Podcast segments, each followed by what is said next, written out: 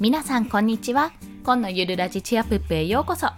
このラジオは2児のママが月収20万稼いで独立するためゼロから始める収益化ノウハウやライフハックをお届けします。はい。今日は息子を左手に抱いて収録をしております。いろいろな物音が聞こえるかもしれませんのでご了承ください。ということで今日のテーマをお話しします。今日のテーマは妊娠中の通勤時に音声配信で救われたお話です。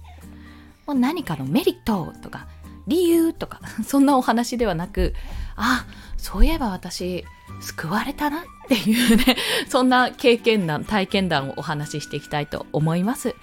というのはあの本日この収録している日4月の15日木曜日なんですけどもVoicy でねあの Voicy の代表の緒方さんの放送を聞いたんですがそこで Voicy を聞くようになったら車窓車の窓ですね。車窓を見るようになったと。電車での通勤でのお話と。でその時に私は今まで見たことがなかったけど車窓を覗いてみると富士山が初めて見えたというお話があったと。ツイッターでそういうのをお見かけしたというそういったお話をされていたんですね。もちろんあの他のお話もされていたんですけどもそれを聞いてその尾形さんは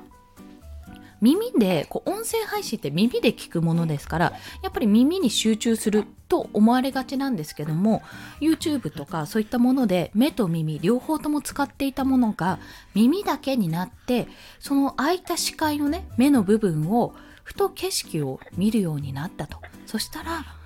自分は今まで気がつかなかったけど富士山が見えたっていうもうそのことにあ耳だけじゃなくて別のね感覚視覚情報までこういう風な体験を得ることができるのかってことに尾形さんは感動されていたんですよ。まあ、そういったお話だったんですね。でそれを聞いて私は、まあ、通勤時間に私もボイシーを聞いていた口なのでその時に思ったことはいや私逆だったなって逆の体験だったなっていうところを思ったわけですね。もうそれツイートしたんですけどそしたら尾形さんから反応いただいてちょっとうおーって思った 私もうおーって思っちゃったんですけどでそれは何かというと私、えーこの長男ですね今0歳の長男を妊娠している時にボイシーを初めて知ったんですね。で、まあ、それまではあの通勤妊娠中の通勤ってあのご経験ある方はわかるかと思うんですけども本当に辛い。辛い時に辛いんですよ。あの息苦しくまずなるんですよね。お腹に入っている分。とあと時間帯によっては優先席でも座れない。まあそれはねある程度仕方ないと思っているので電車を変えたりいろいろこちらでもやり取りは してみたんですけどでも本当に座れなかったりするとそれもやっぱ苦しいと。で時にねあの自分を騙しながらこう通勤していたわけなんですよ。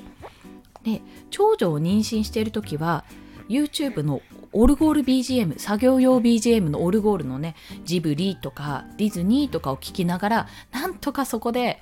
あのもう満員電車だったんですよ長女の時は本当に満員で毎日満員で本当に辛くてまあ、座れていたからまだ良かったものの本当につらかったのでもうそういったことで気を紛らわしてだいぶいろいろ紆余曲折を経て途中でタクシーで行ったりとか もう乗れなくなって遅刻しますって連絡したりとか本当いろいろやってあの産むことができたんですけど通勤できたんですけどその今回長男の妊娠中の時はボイシーを聞きながらそれができたと、まあ、ご存知の方 YouTube って今はできるのかな？プレミアムとかになればできそうなんですがバックグラウンド放送ができなかったんですよねその時代は。なのでこうすぐ切れちゃう。押してないと切れちゃうっていうところもすごくなんかああまた切れちゃった。ってまたもう一回やらなきゃって思ってたし、まあ、電池もその分食いますしギガも食うと。通信量も食ってしまうので非常になんかうーんって思っていたところそのボイシーはバックグラウンド放送もできるし電池もあのギガというか通信量もそこまでかからないというところで非常に重宝していたんですよ行きも帰りも聞けるって思っていたんですねでそんなボイシーを聞きながら私はもう外の景色を見るのが嫌で地下鉄だったんで、もう本当にあの閉塞感あふれる暗い感じ。今だからこそ明るくなったけど蛍光灯とかなんか内装が綺麗になって明るくなったけど古い地下鉄のあの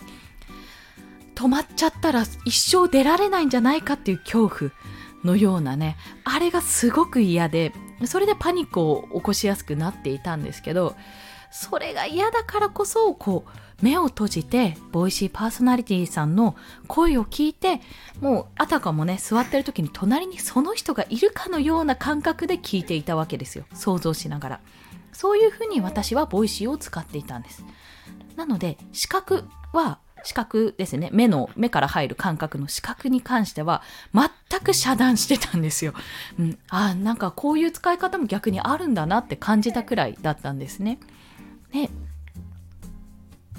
まあ、本当にそのおかげで、まあ、無事に産休まで入ることもできましたし長男を無事に出産することもできたわけですよ、まあ、だからこそ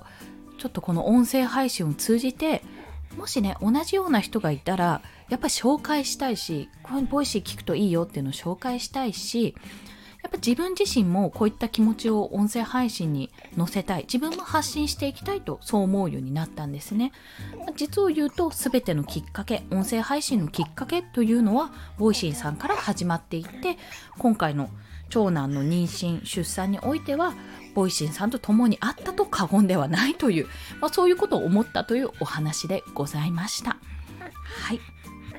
まあそんなことがきっかけでもうこの何者でもないただのただのね一般人の一般市民である私がこうやって皆さんのもとに配信をできるということは非常に貴重で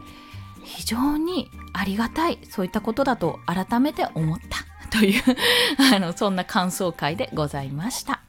ということで今日の合わせて聞きたいはまあ、そんな尾形さんのですね、ボイシーでの放送のリンクを貼っておきます。そちらと、あとですね、私、やっぱりボイシーを目指したいっていうところがありますので、